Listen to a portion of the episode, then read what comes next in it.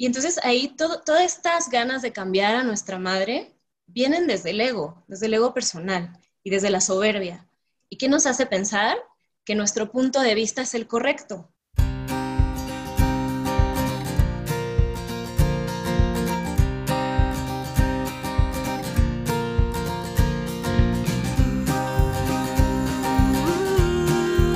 Hola, bienvenidos a mi podcast Entre Tomas. Yo soy Abril. Y yo soy Brenda. Y hoy tenemos una grabación súper diferente porque estamos por primera vez, Brenda y yo detrás del mismo micrófono, pero con una tercera invitada detrás del mismo micrófono. Ojalá nos escuchen bien, no haya interferencia ni tantas interrupciones.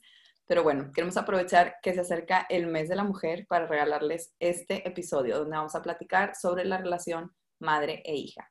Y al final les tendremos un regalito, una súper sorpresa, por si te interesa trabajar en tu relación con tu hija o con tu mamá. Y bueno, una de nuestras invitadas ya ha estado con nosotros. Es coach desde hace 20 años. Es reconocida en América Latina por el coaching colectivo, del cual es autora. Trabaja en la transformación cultural de empresas. Y pues si quieren saber más de su semblanza, pueden regresar al capítulo 14 ya saben quién es, es Rosaela García, nuestra madre. Bienvenida, mamá. Hola, muy feliz de estar aquí con ustedes otra vez. Y bueno, nuestra segunda invitada es diseñadora, actualmente reside en Barcelona. Es directora de Cima Hub, facilitadora de círculos de mujeres, tiene experiencia en grupos internacionales y multiculturales. Está enfocada en construir comunidades basadas en la confianza y ella es Ana Laura San Román. Bienvenida, Ana Laura. Hola, encantada de estar con ustedes. ¿Cómo están? Muy bien, gracias. Qué padre. Nuestro episodio nos emociona muchísimo. Y bueno, pues si quieren, vamos a hacerles preguntas y ustedes la que quiera de las dos vaya contestando. Este, para empezar, si quieren, platíquenos un poquito, ¿por qué escuchamos siempre que la relación con tu mamá es la relación más importante de tu vida? Bueno, pues la tomo yo si quieren. Bueno, primero porque la madre es la que nos trae al mundo, que es el primer contacto que tenemos con la vida. Entonces, lo más importante es que ella nos dio la vida. Y además, como nosotros aprendemos en la convivencia, en la transformación, la forma como nos relacionamos con nuestra madre es como nos vamos a relacionar con el mundo. De ahí que lo que aprendemos desde el vientre, que lo que primero que aprendemos es a ser cuidados y a ser amados y a que se nos satisfagan nuestras necesidades en un amor incondicional, es el primer regalo que tenemos de la madre. Y después, eh, pues cuando nace, los seres humanos por sí solos no sobreviviríamos. Nosotros necesitamos tener una madre biológica o tener una madre adoptiva, pero siempre vamos a necesitar de alguien que nos cuide y nos eduque. Y esto nos va a generar también una forma de relacionarnos y una forma de relacionarnos con el mundo y la vida, no solamente con nuestra madre. Por eso es que es tan importante. Eh, definitivamente, ¿no? Como lo que aprendemos la forma que aprendemos a amar eh, viene muy relacionada con cómo nos relacionamos con nuestra madre, ¿no? Eh, nuestro valor propio, eh, lo que creemos que merecemos, cómo buscamos que se nos trate después más adelante, va muy relacionado sobre cómo aprendimos que es, el amor en casa. Por eso es una relación que nos va a marcar toda nuestra vida, ¿no? No, claro, tiene muchísimo sentido esto que nos comparten. Y además, bueno, ahorita estamos viendo como el lado, pues, positivo, ¿no? Digamos, o lado que naturalmente sería lo ideal que, recibamos de nuestra mamá toda la vida. Sin embargo, creo que también hay muchas cosas que vamos aprendiendo o adoptando de nuestra mamá por, por ser esta figura tan importante en la vida que a lo mejor no son ideales para nuestro nuestra salud mental, nuestro crecimiento, lo que quieran. Aquí vamos a tener una mini terapia familiar, no, es cierto.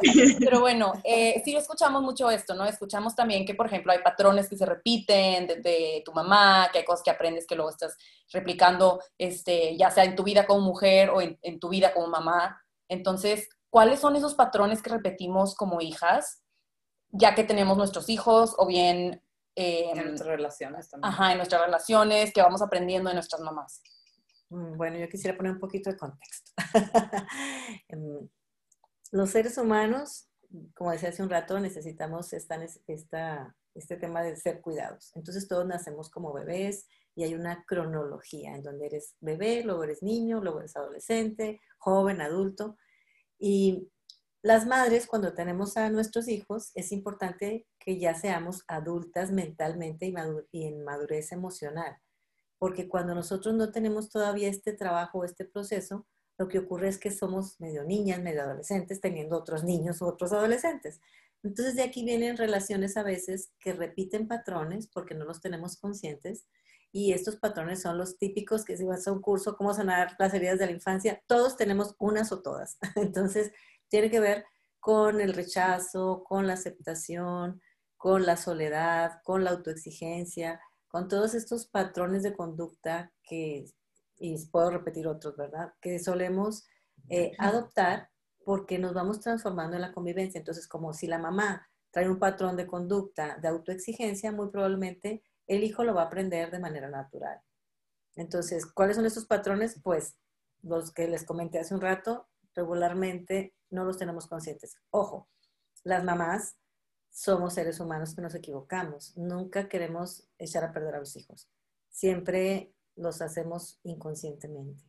Y cuando te das cuenta, pues es todo un proceso. Por eso ahora hay, creo que mucha conciencia y mucho trabajo de muchas de nosotros porque te das cuenta y dices, ¿cómo? Repetir lo mismo. Lo que menos me gustaba es lo que más estoy repitiendo. Y luego lo ves en tus hijos y dices, yo no quería que esto pasara. O sea, no lo hacemos como que me voy a fregar a mi hijo, de ninguna manera, ¿verdad?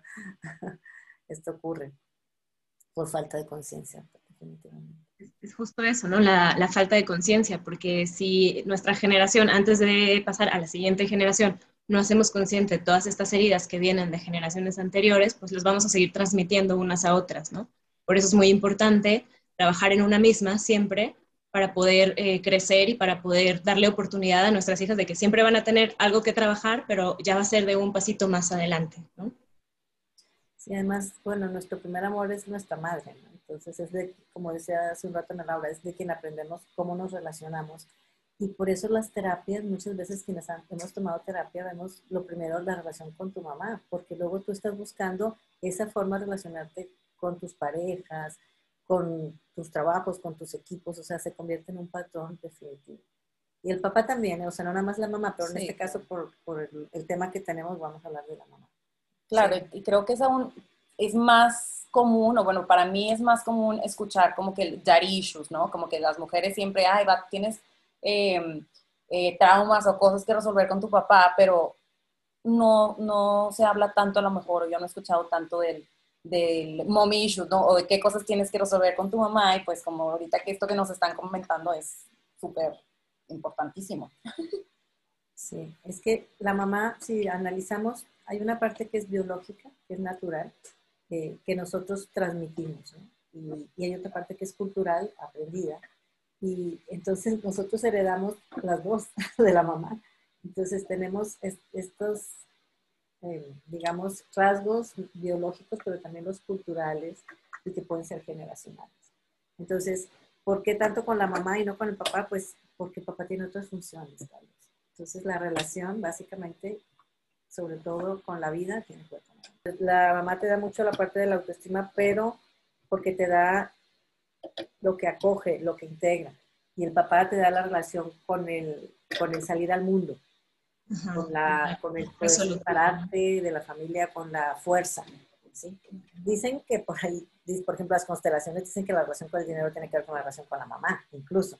Pero pues ya son teorías de, de modelos particulares.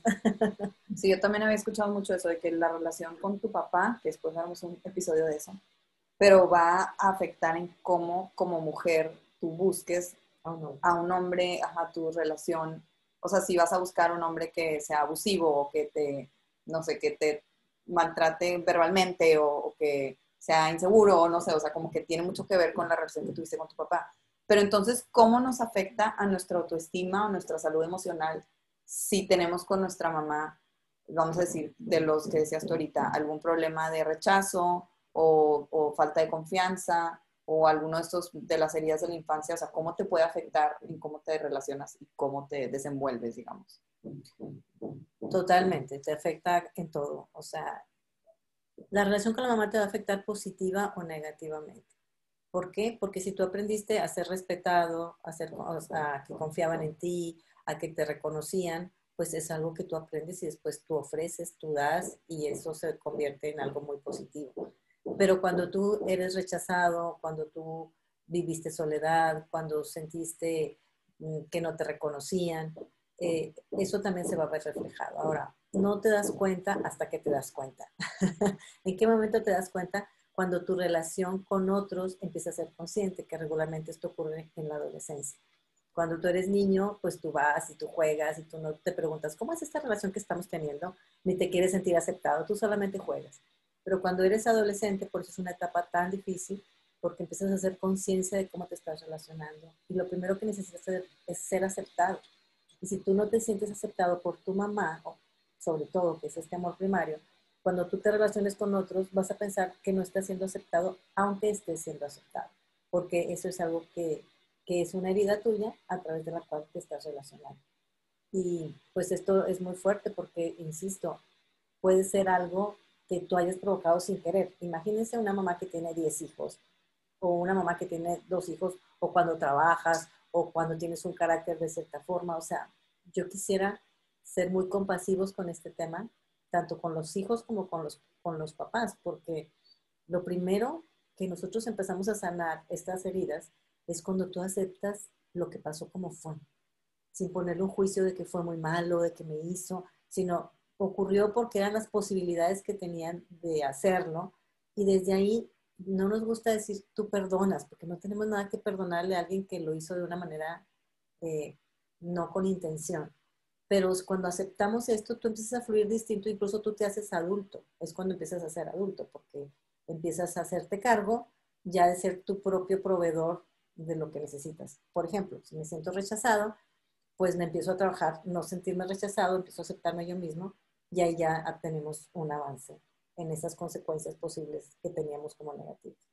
claro, ¿me expliqué? Sí, también cuando, cuando la mamá, como decías al principio, es todavía una adolescente o una niña y casi casi que los hijos las cuidan, pues ahí cuando inviertes los papeles, ¿qué pasa? Porque pues ya es como un, cuídate tú sola. O sea, siento que está difícil, ¿verdad? Pues muchas veces vemos, por eso decimos, son dos niñas, porque la hija pues sigue siendo niña y la mamá todavía está inmadura, no se puede sostener ni a sí misma. Entonces por eso hay tanta, a veces tantos problemas, tanta inmadurez, porque hacemos cosas que no debemos hacer. Una de las cosas que hay muy comunes y a veces no nos damos cuenta es tratarnos como iguales, incluso como amigas, que lo decimos como algo muy lindo, pero tal vez nos, la mamá se puede portar como amiga con la hija, aceptarla, escucharla, seguirle, pero muy consciente que hay cosas que puede conversar con ella y hay cosas que no puede conversar con ella porque es su hija, no su amiga. Y viceversa también ocurre. Aunque es más común que la hija le cuente más cosas a la mamá que la mamá a la hija, pueden serse los dos casos. Nada más se hay que cuidar mucho porque a veces herimos cosas sin querer porque contamos cosas que no deberíamos contar a los hijos. Sí, claro. Ana, no sé si quieres contar algo aquí. Otra cosa que es bastante común, creo que cuando los papás se divorcian, eh, la mamá tiende a adoptar a alguno de sus hijos, hijas, este, como la pareja, ¿no? Y entonces la coloca en una posición que no le corresponde y le da responsabilidades y, con la forma de relacionarse, em, pues a la larga afecta bastante, ¿no? Y cuando está este hijo o hija que eh, crece bajo esa circunstancia, le cuesta después mucho trabajo relacionarse. Sí, deja tú divorciados. También hay parejas que siguen casados, pero como que el papá no la pela y agarran a la hija mayor o al hijo mayor como su acompañante de vida y pues ya está tomando una posición que no es suya, ¿no? Claro.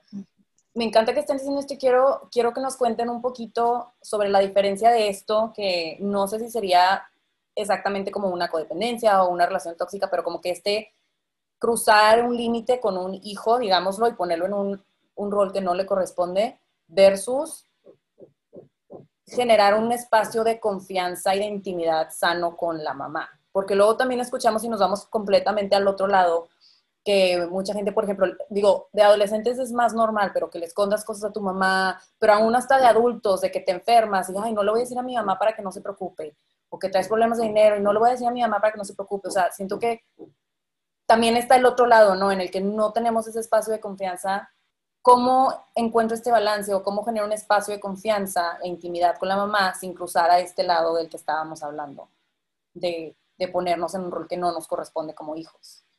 Me parece muy buena tu pregunta, Brenda, gracias. ¿Puedo contestar, Ana, primero, te parece?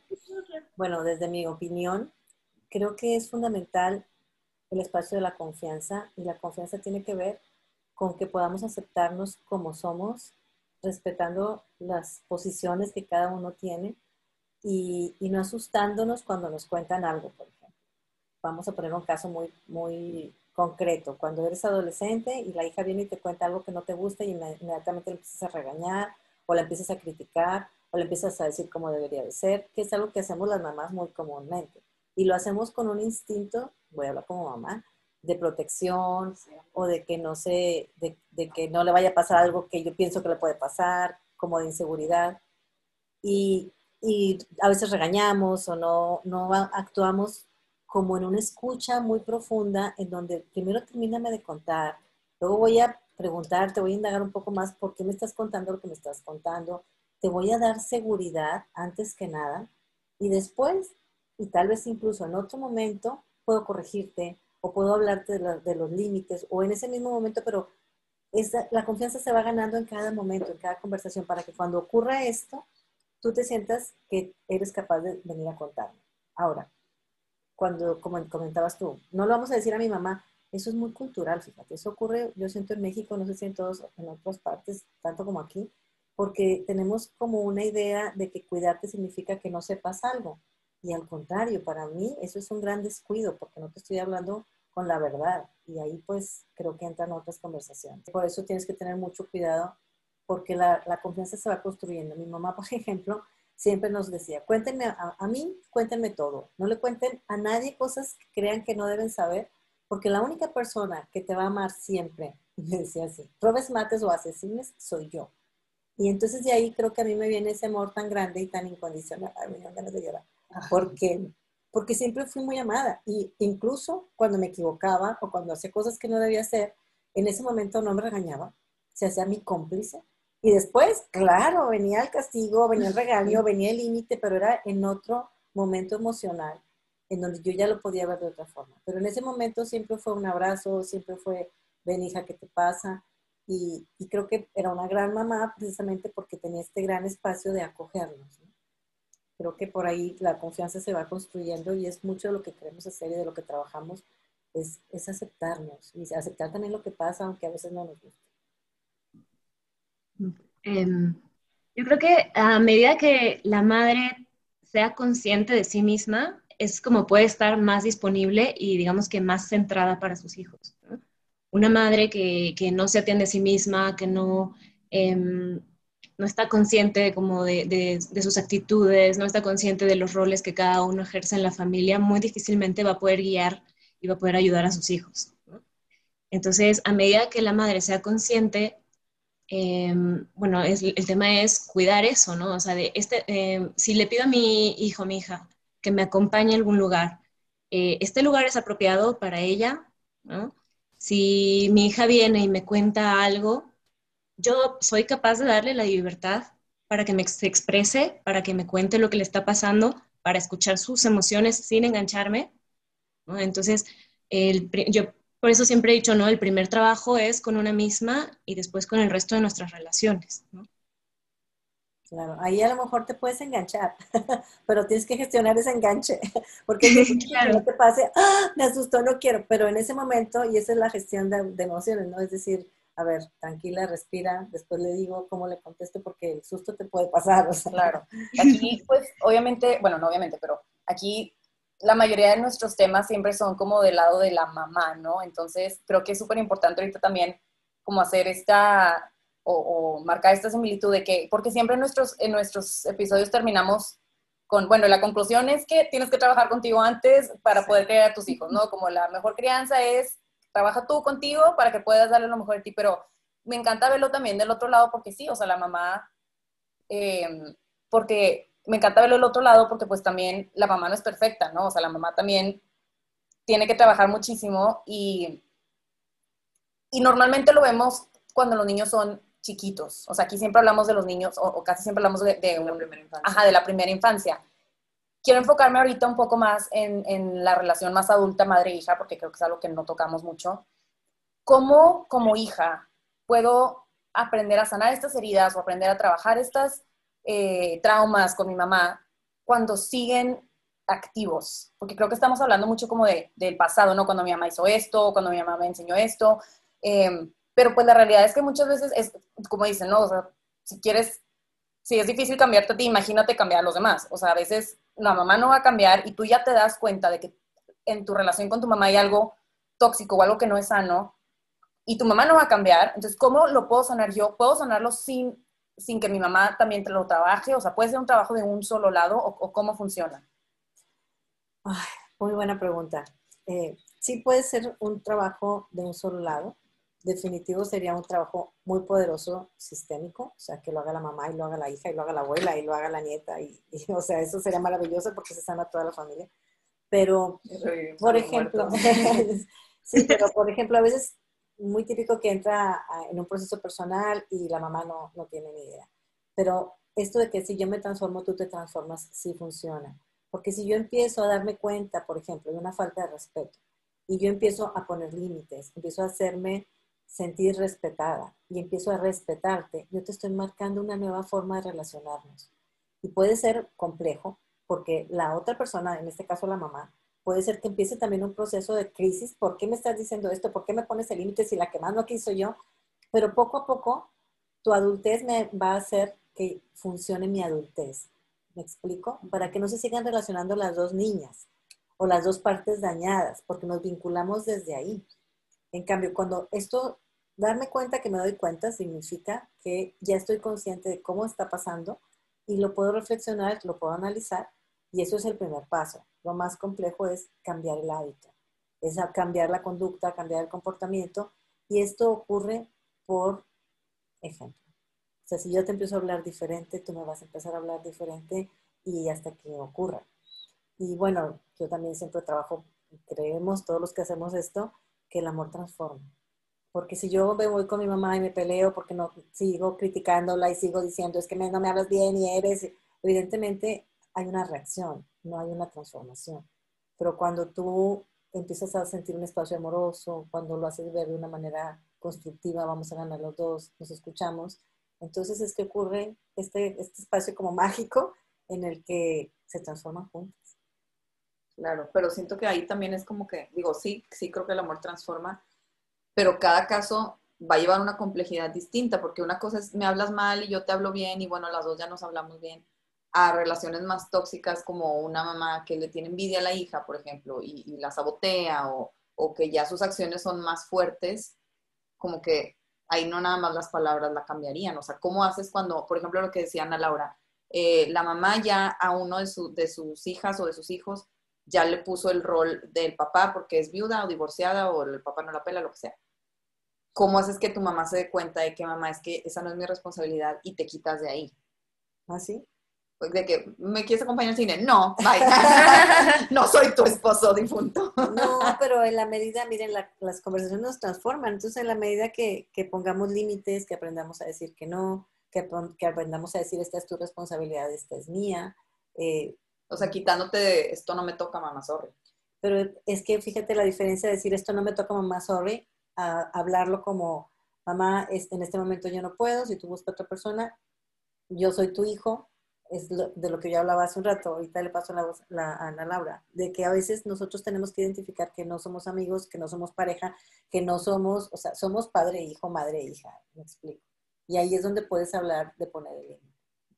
Y ahorita tomo lo de la envidia, pero quiero escuchar a Ana Laura. Yo, yo lo que diría aquí es mucho amor propio y paciencia, porque a la otra persona no la puedes cambiar. Entonces, todo el trabajo es hacia adentro, es estoy con mamá y respiro para que lo que me diga no me afecte y, o sea, poder tener la, paciencia y la semblanza de, de, decir que me entra por un oído y me salga por el otro, aprender a poner los límites de la forma más amorosa posible, o a veces límites eh, directos y sin más explicación, ¿no? Oye, hija, ¿me acompañas? No, mami, no puedo, gracias ya está, no expliques más, ¿no? Ya sabes tú que, o sea, que, cómo cuidarte, ¿no? Cuando te vas convirtiendo en una adulta vas aprendiendo a cuidarte también, a poner estos límites. A veces son límites eh, que es necesario empujar un poquito más, pero la mayoría de las veces es, em, o sea, es un límite desde el amor y desde, o sea, un límite amoroso pero firme, ¿no? De, de, aquí no pases, pero te cuido y me cuido, ¿no? Y em, bueno, e, e, es que, claro, o sea, como hijas se nos dice mucho, ¿no? De empatizar con la mamá, porque pues también tuvo sus problemas y toda la historia que trae. Y yo creo que sí es muy necesario como hacer las paces, ¿no? Y por eso digo mucha aceptación, porque como hijas también es como, sí, pero a veces yo qué culpa tengo y tal, y como que nos enrollamos en, cosas que al final no nos nutren ni a nosotros, ni nuestra relación con nuestra madre, ni nuestra relación con las futuras generaciones, ¿no? Entonces, es mucho, mucho trabajo, pero o sea, yo creo que sí es principalmente hacia adentro, porque no puedes esperar absolutamente que la otra persona cambie. Hay un, un libro que me gusta mucho, que es del doctor Miguel Ruiz, que es La Maestría del Amor, y habla de que todas las relaciones se componen un 50% de cada una de las personas que la componen. Y que yo no puedo hacerme cargo de más de mi 50% porque estoy violando la integridad de la otra persona. Me estoy eh, haciendo cargo de algo que no me corresponde, pero al mismo tiempo la estoy incapacitando a la otra persona de que tome su responsabilidad de su 50%. Y esto es eh, de mamá, hija, hija, mamá y para todos lados, ¿no? Para todas las relaciones. Sí, y creo que aquí es clave acordarnos que al momento de decir, bueno, ¿cómo, ¿cómo sano la relación con mi mamá? Hacer hincapié en la relación, no es cómo sano a mi mamá, ¿no? Muy bueno. Porque, porque es que siempre habla bien feo, es que está, se pone histérica, pero esa es tu mamá, tú no, o sea, si ella se pone histérica en sus días libres, pues a ti te da igual, ¿no? O sea, lo que tú quieres sanar es la relación, la parte que está en medio de las dos. Entonces, pero siento que a veces se nos olvida y nos ganchamos en la persona y en querer cambiar a la persona subconscientemente y, y pues no, ahí vas a perder porque nunca la vas a cambiar. Y, y por ejemplo, esto que decías, que, que te entre por un oído y te salga por el otro. Creo que mucha gente pensaría como, no, pero está mal porque ahí no estás sanando la relación, la estás ignorando. No, justo eso es formar una relación sana, o sea, contestarle y a huevo querer que cambie su opinión y a huevo querer que entienda, eso es tratar de cambiar a tu mamá, no cambiar a tu relación. Pero si digo, en este momento lo más sano para mi relación es ignorar a mi mamá y darle por su lado y que nos tomemos un respiro, pues a lo mejor eso es lo más sano para la relación, ¿no? Sí, fíjate que aquí el lenguaje no es inocente y volvemos, ¿no? Porque es diferente decir ignorar a mi mamá que decir darle el espacio a mi mamá. Y fíjate cómo soy de, distinto. Perdón, mami. la bloqueo. la bloqueo y ya me frego. No, o sea, es muy distinto. Por eso tenemos que cuidar mucho nuestras palabras, porque las palabras construyen. Porque si yo digo la ignoro, me voy con un sentimiento de culpa porque le estoy haciendo algo que no está bien. Pero si yo digo, voy a dar un espacio, voy a hacer una pausa, no tengo culpa porque estoy haciendo una pausa, aunque el resultado sea el mismo, no es lo mismo la intención. Entonces, eh, me gusta mucho lo que traes de la relación porque es un enfoque mucho más sistémico, el vernos, como hablábamos en la pareja, ¿verdad? El ser pareja, también aquí es el ser mamá-hija como una relación. Y eso, cuando lo pones ahí, es que te ves ese 50% que mencionan a Laura. Y ahí dejamos de ser tú y yo y somos nosotros. Entonces todo lo que te hago, me hago, porque también a mí me afecta lo que a ti te pasa. Entonces, claro, y algo que, que, a mí me hizo aprender mucho, porque claro, creo que todas como hijas cuando vamos creciendo, este, pues, o sea, como, como que competimos un poco con todas estas enseñanzas y con nuestra madre y con lo que, lo que está pasando. Eh, y, queremos cambiarlas, ¿no? Sobre todo cuando vemos que eh, empiezan a envejecer más y que a lo mejor este, empiezan a tomar otras actitudes que nos incomodan. Y entonces ahí todo, todas estas ganas de cambiar a nuestra madre vienen desde el ego, desde el ego personal y desde la soberbia. ¿Y qué nos hace pensar? Que nuestro punto de vista es el correcto. Entonces, por eso es muy válido lo que dice Rosa Elba, ¿no? Es darle espacio a nuestra mamá de ser ella. Porque ella es así y como ella es, está perfecto que a mí me causa incomodidad, bueno, reviso conmigo por qué me causa incomodidad, pero yo no tengo ningún derecho a intentar cambiar a mi madre, porque ¿quién dice que mi verdad es más valiosa que la de ella? Claro, qué lindo, Ana Laura, esto que estás. Gracias, gracias, hija. porque ahí, fíjate cómo conectas en el respeto y empiezas a relacionarte desde el respeto. quería retomar un poco lo que habías comentado, Abril, de, esto, este caso cuando la mamá siente envidia o competencia o lo que sea. Voy a volver a, que la mamá está siendo adolescente. ¿sí? Entonces, ahí cuando el hijo se da cuenta, posiblemente el hijo ya está más maduro. Y es cuando poner el foco en el vínculo es tal vez ayudar también a que crezca esa relación. Y no pensar, me tiene envidia, sino, ¿qué está viendo mi mamá? ¿O qué es la necesidad de mi mamá? Que hay atrás de esa sensación de que quiere ser vista, ¿por qué le gusta lo mío y no le gusta lo de ella? O sea, poderte hacer preguntas en donde te acerquen y no te, te, separen. Porque, de nuevo, aunque pareciera que yo soy más maduro que mi mamá, siempre me va a afectar el vínculo. Ese vínculo que puede ser disparejo porque no es el natural. Sí, claro. Y yo creo que habrán muchas mujeres que nos estén escuchando que todavía no logren sanar como muy profundamente su relación con la madre y han de estar con los pelos de punta, ¿no? ¿Cómo quieren que yo haga eso si mi mamá me hizo? Y por eso digo que, que todo el trabajo es mucho amor propio, ¿no? Porque cuando estás colocando el foco en la otra persona es porque todavía necesitas recibir y no, no lo puedes esperar de esta persona, ¿no? Y ahora ya, una vez que llegas a una etapa adulta, te toca abrazarte a ti misma, contenerte a ti misma y poderte dar todo eso que te, que te está haciendo falta. No, incluso a veces, Ana, es quitar los paradigmas, porque este paradigma de que mi mamá es la que me enseña el amor incondicional y cuando no me lo enseña o cuando me siento herido por ella, pues todavía hay algo adicional, porque el, debe ser aparece y entonces de dónde aprendí y hay un resentimiento y bueno, etcétera. Ahí podríamos echarnos muchas terapias. Pero aquí la intención y algo que manejan las constelaciones que me parece muy lindo es lo máximo que puede hacer esa persona con esos recursos que tiene actualmente es eso hablando en, el caso de la mamá. Y cuando tú aprendes a ver eso y no juzgar, que eso es muy importante, como no el juicio, sino la comprensión, es cuando empiezas tú a, operar y a manejar tus conductas de una manera distinta, porque tu observador cambia. Ya no es la mamá que no me dio, sino bueno, no pudo dármelo y desde ahí no, se quita la exigencia.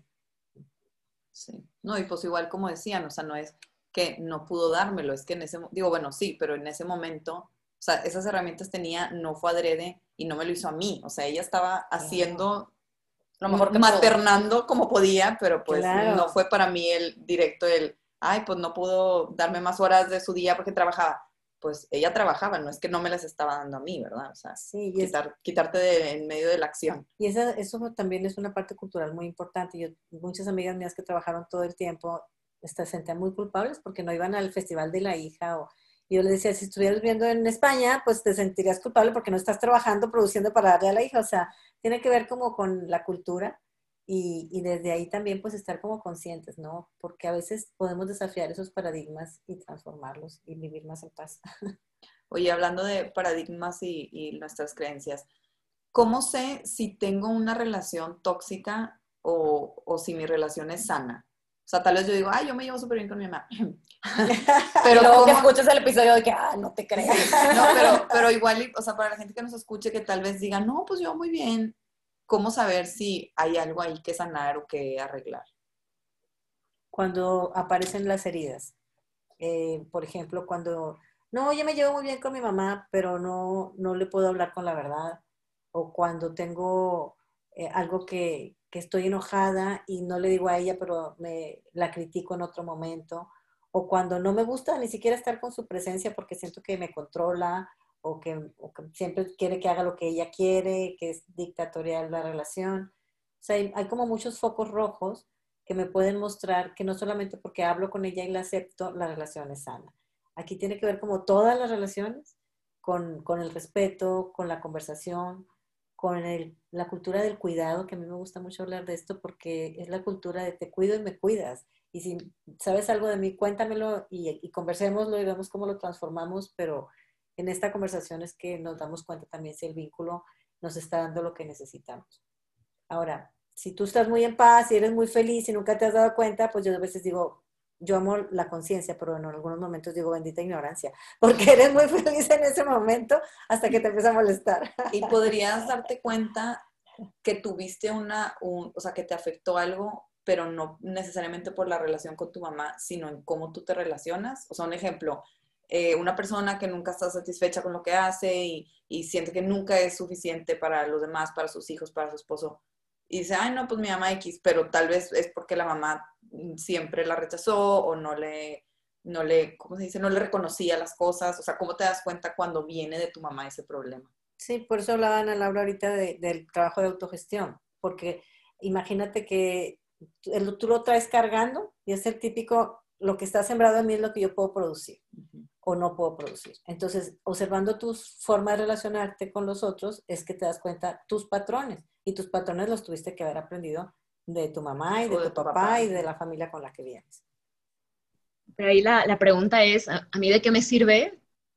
O sea, poner, eh, identificar de quién viene. O sea, bueno, para ponerle un nombre o para ubicarlo, pero no puedo engancharme de la idea de es que este lo aprendí mi mamá y es que mi mamá y fue mi mamá. Es decir, como creo que es más importante como, bueno, lo estoy identificando en mí y lo hago propio porque ya es algo que tengo yo conmigo, que aunque lo haya aprendido de mi mamá o de mi papá o de quién sabe quién, es algo que ya traigo en mi paquete, ¿no? Y ya no puedo responsabilizar, ni, responsabilizar, perdón, ni a mi mamá, ni a mi papá, ni a nadie, ya es algo mío, ¿no? Y entonces como es algo mío, pues también está padrísimo, porque entonces yo ya tengo toda la posibilidad de trabajar en ello, ¿no? Cuando yo soy eh, consciente de algo, entonces también tengo todo el poder sobre eso. Claro. Y, además lo sanas para, lo sanas para las siguientes generaciones, porque tú ya lo transformas y no lo repites. Claro. y hablando de esto de tomar responsabilidad sobre nosotros mismos, porque a veces se nos hace más fácil reclamar y enojarnos con nuestra mamá de cosas que ni al caso, eh, que enfrentar la realidad. Por ejemplo, yo me acuerdo mucho cuando estaba en carrera, que estaba súper tronando una clase y me estaba yendo terrible y estaba muy frustrada. Y yo realmente estaba enojada con mi mamá y se lo dije desde el fondo de mi corazón así llorando de que, ah, es que tú tienes la culpa de que me esté pasando esto porque tú me hiciste creer que yo era muy inteligente. y es real, o sea, yo decía como, ¿por qué chingados? Estoy haciendo física 5, física 6 en segundo semestre, sí si no puedo, ¿por qué me hiciste pensar que era muy inteligente? Obviamente la que, o sea, mi mamá no tiene nada que ver, no tiene vela en el entierro, pero para mí lo más fácil y, lo, lo, que hacía sentido era reclamarle a mi mamá. Entonces, ¿por ah, qué? tenía que haber un culpable. pero porque ese, ese, culpable normalmente es la mamá, ¿no? ¿Por, ¿Por, qué? Pues por lo que hemos hablado durante el principio de, sale la niña que hace el berrinche y le reclama a la mamá, O sea, mamá, ¿por qué me dijiste que yo era muy inteligente si realmente no soy? Y es una manera de, de, de tú, o sea, que tu niña hable, porque está hablando la niña. Si hubiera hablado la adulta, diría, bueno, pues no mi mamá tiene la culpa, o soy yo, ni sin hablar de culpa siquiera, o sea, no estudié lo suficiente o lo que tú quieras. Y yo me acuerdo mucho que Brenda eh, era una clase de matemáticas. Era física 3. Y yo te decía, es que si eres nada más que es una manera nueva de pensar. No, no es verdad. O sea, aún en esa conversación, eh, la niña sale con el berrinche y ojo, la niña nos va a salir aunque tengamos 50 o 60 años cuando encontremos a la mamá. Porque es la niña que reclama porque no aprendí esto de la vida. Porque la física de la vida. La física de la vida, me están reprobando. Pero es, es, eso, porque incluso no sé si les pasa, yo a veces me peleo hasta con Dios, ¿verdad? De que, pues, ¿por qué me hacías así? Si Justo una amiga hace poquito estaba súper enferma de COVID y así, y su mamá no vive aquí me decía, en estos momentos es cuando quisiera que mi mamá esté aquí. Y es mamá de dos y así, pero siento que como que quiero que esté mi mamá y me haga un caldito y me dé un abrazo. O sea, aunque sea una señora, quiero que mi mamá me cuide. Toda la vida, yo me acuerdo cuando mi mamá murió, yo decía, se va a morir la persona que más me ama en el mundo. Y es literal, porque era la que me cuidaba, me daba, me consentía, la que no me daba pena. Y pues por eso es, es muy fácil. Por eso tuve dos hijas. no, y es muy fácil eh, reclamarle a la mamá porque cuando nosotros nos vamos a nuestro niño, que muchos muchas veces nos vamos a nuestro niño, pues reclamamos a la mamá. Es lo que nos sale primero. Y cuando no está la mamá, pues al marido. Y cuando no está el marido, pues a la amiga o al jefe o a quien tenga cerca. Es esa misma reacción, nada más que pues la canalizas por las otras personas. Y también como que es la persona que mejor te conoce y a la que, o bueno, generalmente como que le tienes la confianza de gritarle y de decirle y de realmente sacar tu emoción. mi mamá no me puede divorciar. Porque tu mamá no te va a dejar de amar. Entonces es como, déjame despilfarro mis emociones enfrente de ti, porque eres la persona que no me va a juzgar. Tú no tienes opción, tú me tienes que seguir amando. Pero fíjense cómo se experimenta el amor incondicional. No importa lo que yo haga, tú me vas a amar igual. Y ahí es donde experimentamos esta capacidad de ser aceptados, transformados y, de decir, bueno, me equivoqué. y puede volver a hacerlo, que es lo que hacemos con nuestros hijos. Bueno, ¿y cómo afectamos las hijas a nuestras madres? Esto sí es nada más para ti. Ana Laura, ¿quieres comentar algo antes? no sé si tengas algo de la pregunta anterior. sí, mi mamá, porque voy a sacar los cuchillos. no, no, no. Fíjate que hace poco vi en Instagram una cosa que decía padres maltratados. Y me da mucha pena sentir eso. No, no lo digo por ustedes, hijas, para nada. Pero regularmente vemos como que la mamá, el papá, los, los que maltratan los adultos a los hijos, y a veces también puede ocurrir lo contrario, se da. Eh, ¿Cómo se afecta? Pues miren, yo creo que va a tener que ver con el trabajo personal que tengas y aún así, yo creo que la mamá siempre va a ser la mamá. Yo ahora mismo platicaba con, con Brenda cosas de que no quiero que hagas y yo la veo grande y la veo adulta y la veo responsable y no me quita esa parte de mamá de, de protegerte y entonces, ¿cómo afectas? Pues en la, en la parte positiva, porque te obligan a autogestionarte y a crecer y a madurar. O sufres.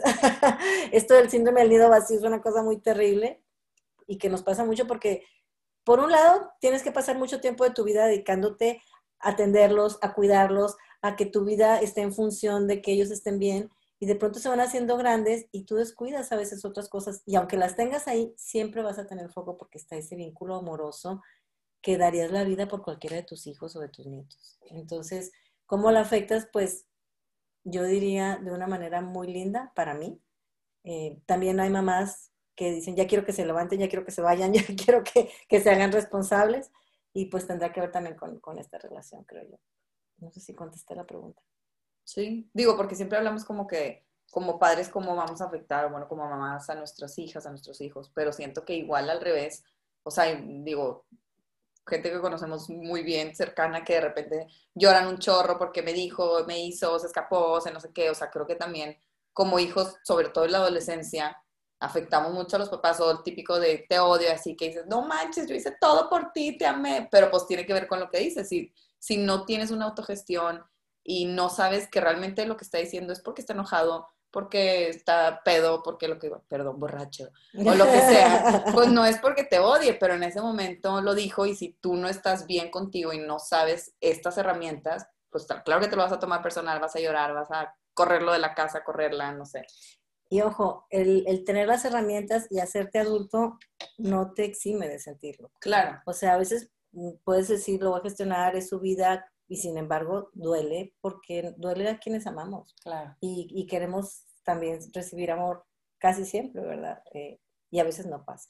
Y digo, no sé porque no tengo hijos, pero me imagino que también puede ser como un buen espejo, ¿no? Porque ahorita, por ejemplo, veo a David que repite todo lo que Abril dice, todo. pero las, las expresiones yo digo, ¿sabrá lo que significa? Con el mismo tono, las aplica perfecto. Entonces digo, a lo mejor si papá y de, oye, mi hijo está desarrollando esta característica en su personalidad que a lo mejor no me encanta, oye, ¿por qué mi hijo siempre eh, grita? Porque, no sé, o sea, como ver em, características del hijo te puede dar una idea de quién eres tú, ¿no? Porque pues el hijo está aprendiendo todo de ti, o sea, el hijo es una esponja y está absorbiendo todo de ti, entonces, ¿de dónde lo aprendió? Pues en tu casa, güey, o sea, de ti, no, vecino. Y sobre todo ahorita que, que estamos hablando de la relación madre-hija, que ya lo hemos hablado aquí, lo importante de la autoestima y la autoimagen de la mujer porque mucho viene de lo que vemos de nuestra mamá. O sea, ay, es que, eh, no sé, siempre te estás quejando en el espejo de que estás gorda, fea, arrugada, no sé qué, el pelo. Entonces, no soy yo, ¿verdad? No, obvio. Pero si la niña está ahí y desde chiquita siempre está oyendo a su mamá quejarse de sí misma o, o verla como en unos ánimos muy volubles, o sea, todo esto ellos lo van aprendiendo y lo van viendo como normal. Entonces, después ya es más fácil que ellas tengan problemas con aceptarse a sí mismas, de autoestima o, o de cómo se relacionan y con la seguridad que tienen, porque eso es lo que la mamá les proyectó, ¿no?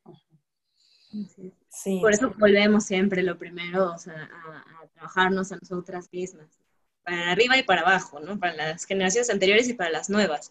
También algo que no hemos comentado, pero que es muy importante, o sea, igual nosotras ya tenemos, ya tenemos a nuestras hijas y queremos construir la mejor relación con ellas, pero ellas ven que nos llevamos el chongo con nuestra mamá. ¿Qué van a aprender? A llevarse el chongo con nosotras. En cuanto puedan, nos la van a, a regresar, porque es así. Entonces, si quieres eh, construir una buena relación con tus hijas, pues empieza también como por sanar, aceptar la relación que tienes con tu madre. No te digo que, va a ser mágico y que vas a poder este, convertir a tu mamá, si, si, a lo mejor tuviste una mamá tóxica y que te cuesta mucho trabajo, eh, que la vas a poder transformar de un día para el otro en tu mejor amiga. Quizás no, pero al menos tratarla con, con respeto y, y, mostrarle ese respeto a tus hijas, ¿no?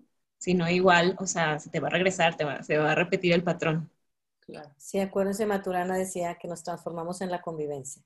Entonces, en la forma como convivimos, siempre nos vamos a empezar a parecer a la otra persona porque eso es algo natural que ocurre.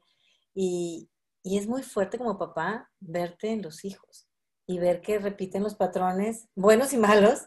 Eh, pero también aquí creo que es una gran oportunidad como padre de, de transformarte, de estar consciente. Y como dicen a Laura, el ejemplo arrasa. Entonces, eh, y yo, yo quiero hacer un llamado como a la compasión, porque hay tan fuerte este tema de cómo debe ser, por qué no lo hizo, es que está mal, el criticarnos, y esto es muy fuerte porque lo único que nos hace es cerrarnos. O sea, la emoción que nos lleva a la transformación siempre va a ser el juego o el dolor. Eh, el dolor porque no quieres que te vuelva a ocurrir. Entonces, para que esa transformación ocurra, necesitamos generar un contexto amoroso y no cerrarnos porque si no, pues lo que ocurre es que seguimos en este deschongue y empezamos una guerra dentro de la familia, dentro de la relación y no nos ayuda. Claro. Pero bueno, ya que le dimos tantas vueltas a todos los posibles traumas que podemos tener con nuestra mamá, ahora sí díganos, ¿cómo puedo reencontrarme con mi mamá y tener una relación renovada y, sana después de darme cuenta de mis heridas de la infancia o de que mi relación con mi mamá me ha afectado de una forma negativa? ¿Empieza o empiezas? bueno, lo primero es el momento en el que nos damos cuenta que, tenemos heridas y que empezamos a transformarlas. Y como es un proceso que a veces puede ser doloroso, que a veces implica un clavado hacia adentro, no siempre nos va a gustar. Entonces, estar conscientes, ojalá las personas que nos dedicamos a esto, hagamos esta conciencia de que va a ser un, un caminito que es cuesta arriba pero que de verdad una vez que logramos sanar, que logramos ver a la persona de otra forma, es porque yo adentro sané eso. Y el sanar significa que lo vi, ese, esa culpa, ese resentimiento, ese enojo que tengo contra la mamá, o en este caso, me di cuenta que lo tengo y posiblemente me va a volver a salir en ratitos, pero es tomarlo y, y transformarlo. ¿Y cómo lo logro? Cambiando la forma como te veo. Es decir, aceptando que lo que pasó fue lo mejor que podía pasar. Y es un proceso que tiene que estarse repitiendo para que con conciencia empecemos a conversar de una manera distinta, empecemos a practicar el amar, que practicar el amar se hace amando, es decir, cada día amanecer con la intención de lo que quiero lograr. Y, y creo que eso nos va a sanar siempre. Y acuérdense que como somos sistémicos, si yo sano la relación con mi mamá, estoy sanando la relación con mi hija. Y tu casa, porque. Y de mi casa. Sí. La mamá anda neuras, todo se transforma. Muy bien. Nosotros vamos. Ana, ¿quieres compartir, algo de esto? Sí, sí. Bueno, pues nosotros, Ana y yo, bueno, les voy a contar sin tres segundos. Hace, hace, tiempo. Publicidad entre Tomas Podcast, aquí viene. Entre Tomas Podcast, que es de mis hijas. Eh, hace en el 20, ¿qué? 2010, hicimos un programa que fue Cambio Yo Cambio México. Y fue un orgullo porque aquí iniciamos el coaching colectivo, iniciamos las células de aprendizaje, que son círculos, espacios donde nos reunimos a conversar y a transformarnos juntos. En la primera generación estuvieron Ana Laura, Abril y Brenda, ellas son pioneras de este programa. Y creo que también ha sido una semilla que, que estoy muy orgullosa que sembré en aquel momento porque hoy veo los frutos. Cuando escucho a Ana Laura y escucho a mis hijas, me siento como la mamá pavo real que está oyendo a sus hijas tocar el piano y digo, son mis hijas, o mis hijas biológicas naturales y, también mis hijas culturales como es Ana. Y Espero que mejor que como toco el piano, mamá. ya no toco. Apenas me salen los changuitos. Pero bueno, es un decir que hacen algo muy bien. Y vamos a hacer, a Ana Laura, que vive en Barcelona ahora, viene a México unos días y me, invitó a hacer un programa de encuentro. Tiene muchos meses entusiasmada, ha trabajado un montón y yo me siento muy orgullosa de este programa que vamos a hacer porque precisamente es un programa de encuentro entre madres e hijas. Y la intención pues es que hagamos uno en, el DF, otro en Monterrey, ocurren ya, o sea, las dos fechas ahorita que se las comparta ella, pero este espacio va a ser muy lindo porque lo que vamos a trabajar precisamente es cómo fomentar nuestra relación. Si no está tan buena, pues cómo mejorarla y si ya es buena, pues todavía más cómo hacerla crecer. Algo que, yo creo que es muy oportuno mencionar es que, claro, yo conocí a Rosa Elba cuando yo tenía, bueno, 20 años alrededor, más o menos, ¿no? Y los aprendizajes que ella trajo para mí verdaderamente eh, me marcaron un camino para el autoconocimiento, para eh, madurar, para crecer, ¿no? Entonces ahora, eh, aparte de que estoy feliz y con mi corazón muy lleno de poder trabajar con ella, em, justo, o sea, sentí que tenía que trabajar con ella por, por todo eso que a mí me marcó en la vida y por todo eso que a mí me ayudó a crecer, ¿no? Y entonces ahora pues juntamos un poco como toda la experiencia de, de esta transformación con toda la sabiduría y la, y la raíz, ¿no? De, de, lo que surgió en este, en, este en este programa que le estamos ofreciendo que es el foro para madres e hijas, lo que nos une. Y donde justamente el tema que vamos a tratar, pues es, todo esto que hemos estado hablando, ¿no? Es, vamos a crear un espacio seguro, un espacio guiado, en el que vamos a poder conversar de todas estas heridas que, que nosotros aquí pusimos en la mesa las nuestras, pero pues claro que nos encantaría escucharlas de ustedes también y poder sanar todas juntas también. Eh, como menciona Rosa Elba, yo me dedico a guiar eh, grupos de mujeres y para mí ha sido un aprendizaje brutal de ver cómo eh, entre mujeres sanamos, cómo nos empoderamos y cómo también sostenernos unas a otras nos ayuda también a quitarnos mucho peso de encima y a ir más ligeras por la vida. Entonces, desde toda esta inspiración de unirnos como mujeres por el 8 de marzo, de unirnos como madres e hijas, porque aparte somos como el vínculo más, más fuerte que hay eh, entre mujeres. Em, de hecho, quería comentar desde hace rato un, un, dato biológico que me parece muy curioso, que no sé si saben ustedes, ¿no? Pero eh, cuando nuestra abuela está embarazada de nuestra madre, nosotras ya existimos en los óvulos, porque nuestra madre ya nace con los óvulos y uno de esos vamos a ser nosotras, ¿no? Entonces, así de fuerte es el vínculo entre mujeres. Eh, entonces, bueno, preparamos este espacio con todo el entusiasmo, con todo el corazón, para poder sanarnos todas y sanar nuestras relaciones madres e hijas y, unirnos como, como mujeres y seguir creciendo, ¿no? Este foro, eh, como bien dijo Rosa Elba, es el 5 de marzo en Ciudad de México, el 12 de marzo en Monterrey, en unos espacios además súper bonitos, en las instalaciones de, Burgo, que eh, hay una instalación nueva en Monterrey que se llama Academia, el edificio está increíble, está súper moderno, vamos a estar en la terraza, los dos son espacios al aire libre, así que COVID-free. bueno, o sea, claro, con las precauciones y todo, ya les daremos las indicaciones necesarias, pero que es al aire libre, eh, con una vista espectacular, la terraza de Monterrey, eh, un espacio muy cálido en Ciudad de México. Em, y eh, bueno, todos los detalles súper cuidados para brindar este espacio donde podamos sentirnos acogidas y ser libres de, compartirnos desde el amor. Em, ¿Qué más? Yo, quisiera agregar algo, Ana Laura, y darte las gracias y dar las gracias a mis hijas por esta oportunidad de, participar con ellas, que soy la tercera vez, y a ti por la invitación. Pero también quisiera hacer un llamado hoy porque la mujer tiene, tenemos la bendición de ser madres y estamos biológicamente preparadas para esto y esto nos hace tener un amor especial porque tenemos una capacidad de entregar nuestro cuerpo para que alguien más nazca. Y hoy creo que el mundo está necesitando muchísimo amor. Y este amor que las mujeres tenemos naturalmente, digo, no digo que los hombres no, si me están escuchando, pero, pero nosotros tenemos el espacio de la creación en nuestro cuerpo, natural. Y yo los quiero invitar a que vengan con nosotros o no a sanar heridas, a sanar relaciones y a ponernos al servicio desde el amor, porque hace mucha falta. Hoy estamos todos muy conmovidos con todas las noticias que tenemos, no los puedo dejar pasar, ya saben que siempre me preocupa este tema en el mundo. Entonces, quiero invitarles a eso, a, sanar nuestras relaciones y nuestros vínculos amorosos para relacionarnos desde el amor. Y bueno, pues están súper invitados. Además, el que escuche Entre Tomas Podcast hoy y mencione este capítulo de Abril y Brenda, y además que lo comparta para que sigamos creciendo, eh, le vamos a hacer una oferta especial. ¿Qué les vamos a regalar a Ana Laura? Bueno, eh, a, los primeros, no todo el mundo, ¿sí? Sí, a los primeros, porque tenemos Tiene que ver negocio. Entonces, si no, se va a llenar ahí el curso de pura gente que escucha. que quiere gratis. Bueno, ¿cuántos? ¿A los primeros tres? Okay, a los primeros tres que nos contacten y que nos digan que escucharon el podcast, eh, les vamos a hacer un dos por uno. Entonces paga mamá y puede venir con su hija. Sí, eso también es importante. El taller es madre e hija. Si la mamá tiene, o sea, si, si hay una, dos, tres hijas, más hijas que quieren ir, también pueden ir, pero obviamente cambia el precio, como quiera. Nos pueden compartir dónde, eh, nosotros en nuestras redes vamos a subir la información, pero igual ustedes pueden compartirnos, eh, no sé si tienen una página, un Instagram, donde les pueden preguntar, inscribirse, etc.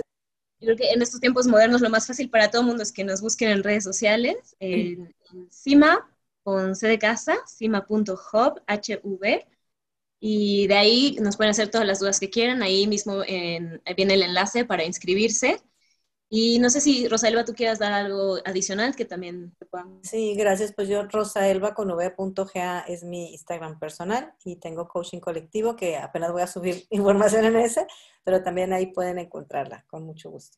Sí, y para, digo, para que no se pierdan esas primeras tres personas, si quieren, escríbanos directo a nuestro Instagram y ahí nosotros siempre estamos al pendiente y ya pasamos su información con Ana Laura o mi mamá ¿Y qué más? Y pues también eh, el lunes tenemos un live. ¿A qué horas va a ser, Ana? El live a las 8 de la noche. Eh, ¿Horario de, Monterrey? Horario de Monterrey. Sí. Entonces es el lunes 28 de febrero. Si oyen esto después, ya se lo perdieron, vayan a buscarlo ahí en las redes. y pues bueno, muchas gracias. Vayan a tiempo, ahí nos pueden hacer todas las eh, preguntas que quieran sobre lo que estuvimos conversando ahora o sobre el foro o lo que quieran esperamos. Y Abril y Brenda, muchas gracias por la invitación. Las amo. Gracias, Ana Laura. Muchísimas gracias. Muchísimas gracias a ustedes también. Em, y bueno, pues a nosotras no se les olvide seguirnos en Entre Tomas Podcast. Y nos vemos el siguiente viernes. Bye, bye.